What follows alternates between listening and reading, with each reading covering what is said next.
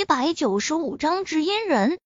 乔凤华很决绝，一人二人走出乔家别墅，丝毫不顾及自己父亲和二叔的脸面。哼，凤华都这么大的人了，竟然还这么没大没小，为了一个外人，连你和我的话都不听了。大哥，你可真是教出一个好女儿啊！乔全坤冷笑嘲讽道。乔静怡哼了一声，说到：“我教的女儿怎么了？至少……”她有义气，知道感恩图报，就冲这一点，就比他亲爹和他二叔要强。你要有本事，你儿子怎么不表态去救陈飞宇？乔玄坤脸色一变，背对的说不出话来，只能脸色阴沉的哼了一声。随即，乔静怡微微沉吟。突然从外面喊人进来，陈生吩咐道：“你现在带着一队人马去阳江山，一定要确保凤华的安危。”是。那人应了一声，便急匆匆出去办事了。乔玄坤脸色一变，陈生问道：“老大，你这是什么意思？难道你要派人去救陈飞宇？怎么？”乔静怡缓缓站了起来，淡淡瞥了他一眼，道：“你又不是乔家的家主，我想做什么事情，难道还要经过你的同意？”说完后，乔静怡背负双手走出了大厅。乔全坤脸色在变，眉宇中闪过一丝怒火。爸，大伯派人去阳江山，该不会真的想去救陈飞宇吧？乔俊峰担忧地道。好不容易陈飞宇临近死关，如果因为乔静怡的关系，陈飞宇因此得救，那对他来说绝对不是一个好消息。乔全坤冷笑一声，端起茶杯吻了一口，比到你大伯这样精打细算的人，怎么可能会去救陈飞宇？他的目的只是想保护乔凤华而已。放心，陈飞宇这次必死无疑。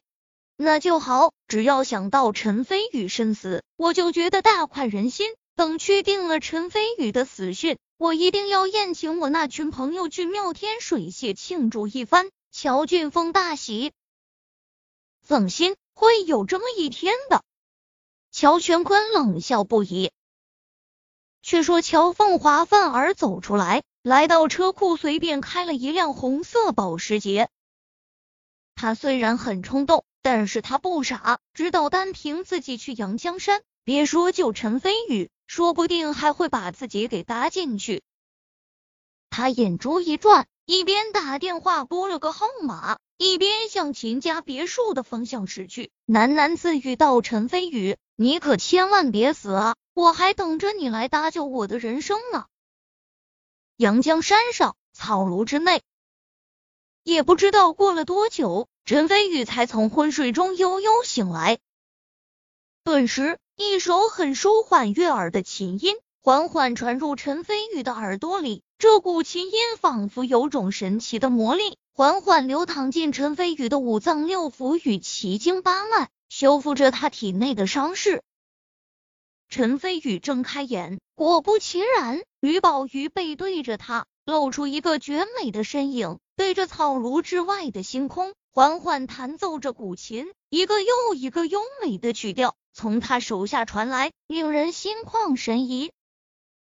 陈飞宇坐直身体，淡淡笑道：“古人曾言道，弹琴若不遇知音，明对清风明月，苍松怪石，边缘老鹤而鼓耳，是谓自得其乐也。”吕小姐虽然是现代人，却是同古人一般的高雅有格调。难怪要背对着我弹琴，难得难得。吕宝玉一惊，琴音戛然而止，随即又惊又喜，顾不得陈飞宇的打趣，一双妙目打量着陈飞宇，道：“你醒了，感觉身体怎么样？”陈飞宇查看了下身体的状况，苦笑一声，摇头说道：“伤势很严重，虽然有你的琴音治疗，但是短时间内怕是不能跟人动手了。”吕宝玉一点都不奇怪，不严格来说，他还觉得陈飞宇伤势太轻了。从进入阳江山盘山公路，被军用武装直升飞机追杀开始，陈飞宇就不断在战斗。多扇机枪扫射与导弹轰炸，斩落米二四军用直升机，破掉五运宗的镇派剑阵，剑败临敌突破的谭台雨辰，在被韩志远偷袭成功的情况下，又应接下传奇中期强者的三招。不管是哪一项战绩，单独拎出来，都足以令人动容震惊。陈飞宇不但全部做到了，而且一战接一战，没有丝毫喘息的机会。在这种情况下，就算是陈飞宇当场身亡，吕宝瑜都丝毫不意外。所以，陈飞宇只是受到严重的内伤，这在吕宝瑜眼中看来，已经属于奇迹的范畴了。那你就安心静养吧。你和谭台雨辰定下了三年之约。在这三年时间内，五运宗应该不会来找你的麻烦。现在你在省城，唯一要担心的就是传承百年的隐世家族封家了。不过还好，这处草庐是我师傅隐居修炼的地方，一向人迹罕至，不会有人来打扰你的。这段时间，你就安心住在这里，等你什么时候伤势恢复了，然后咱们再一起下山返回省城。全力对付方家，吕宝瑜笑着提议道。说到这里，吕宝瑜内心就是一阵遗憾。如果师傅还在这里，今晚就不会苦战到这样惨烈的地步了。躲在这里养伤，这不是我的行事作风。陈飞宇摇头，立马就给否决了。继续道：“再说了，今晚阳江山山顶的大战，不可谓不惨烈。”甚至连两架军用直升机都坠毁爆炸了，这样大的动静根本就瞒不了，只怕用不了多久，阳江山山顶上就会有人来了。吕宝瑜沉默了，他知道陈飞宇说的没错，尤其是这里距离省城本来就没多远，以省城那些豪门大家族的手段，估计很快就能查到这里发生的事情。阳江山山顶。根本就待不了很长的时间。不过目前还不用担心方家，方家想要彻底弄清楚这里的情况，还需要花费一段时间。那时候咱们早就已经下山了。陈飞宇笑着说道。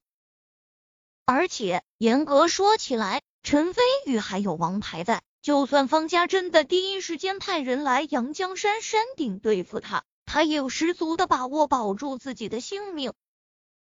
于宝瑜悠悠叹了口气，随即展颜一笑，重新摆放好古琴的位置，笑道：“既然如此，就让宝瑜来给你抚琴一首吧，也算是庆祝你劫后逢生。为我弹琴，这么说，你把我当成你的知音，得到家人垂青，我还真是荣幸之至。”陈飞宇吊笑了一句，顿时原本草庐内凝重的气氛也被冲淡了不少。吕宝玉脸颊浮上一抹红霞，嗔怪的看了陈飞宇一眼，不承认也不否认。陈飞宇继续笑道：“话说回来，我有个师傅，他平时没啥爱好，就喜欢有事没事弹弹琴、弄弄曲。我老是嘲笑他喜欢附庸风雅，不过他弹琴真的很好听。据他所说，弹古琴的人首先必须有风韵标格，又要指法好。”曲音好，胸词好，胸中还要有墨水，这样五者兼备，才能与琴相合，继而琴与道合，从而到神而明之的境界。啊，那你师傅可真是高论，你师傅一定是个妙人。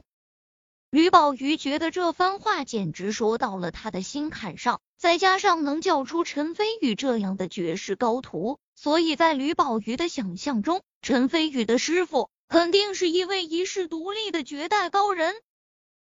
不，他是个糟老头子，而且脏话连篇，一口一个放屁。陈飞宇哈哈笑道。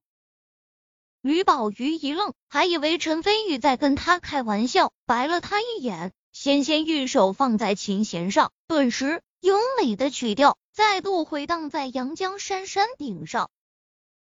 陈飞宇自幼耳濡目染。对于琴艺了解的也不算少。只见吕宝瑜左手吟柔绰助，右手轻重，急徐有度，加上她相貌气质皆是世上一等一的，的确是个难得的奇女子。很快，山顶上草庐内，琴音优雅悦耳，气氛欢愉融洽，难得的没有一点阴谋诡计的味道。吕宝瑜突然发现自己对于这种感觉有些沉迷，有些上瘾。然而好景不长，陈飞宇和吕宝瑜似乎心有所感，琴音戛然而止，同时向外面看去。顿时，只见外面夜空之中。一束明亮的灯光远远照了过来，赫然又是一架直升飞机远远的飞了过来。陈飞宇和吕宝瑜脸色微变，吕宝瑜皱起眉头，担忧地道：“难道又是军用直升机过来找你麻烦？不可能啊！第三架军用直升机的驾驶员已经被我杀了灭口了。”现在直升机还停在外面的山坪上呢，对方应该不会这么快就过来。原来在陈飞宇昏迷的时候，第三架军用直升机的驾驶员见势不妙，想开着飞机跑。然而吕宝瑜的琴音无处不在，瞬间用琴音把驾驶员震得七窍流血，成了白痴，然后被吕宝瑜轻而易举杀了灭口。如果我所料不错。应该是军方来人了。陈飞宇若有所思。军方，吕宝瑜一愣，随即神色凝重的点点头。但由地道三家军用直升机没经过命令，就在距离省城不远的阳江山上发射导弹来轰炸，这在国际上都是一件很严重的事情。而且你还导致两架军用直升机坠毁，虽然说你是被逼无奈。但是严格追究起来，你可是会上军事法庭的。想让我陈飞宇上军事法庭，这是不可能的事情。陈飞宇神秘地道，然后从床上起来，自信的向草庐外面走去。吕宝瑜一愣，连忙追了出去，边走边急道：“都什么时候了，你怎么还敢主动现身？”就算你是长林省地下世界的霸主，但是在军方面前，那都是小儿科，一根手指头就能把长林省地下世界全部给摁死。你还是跟我一起去躲躲吧。我说没事，就一定没事。陈飞宇淡淡瞥了他一眼，很自信，也很坚决。吕宝瑜愕然。很快，直升飞机便飞到跟前。果然是军方的直升飞机，吕宝宇脸色顿时大变，眼神中满是担忧。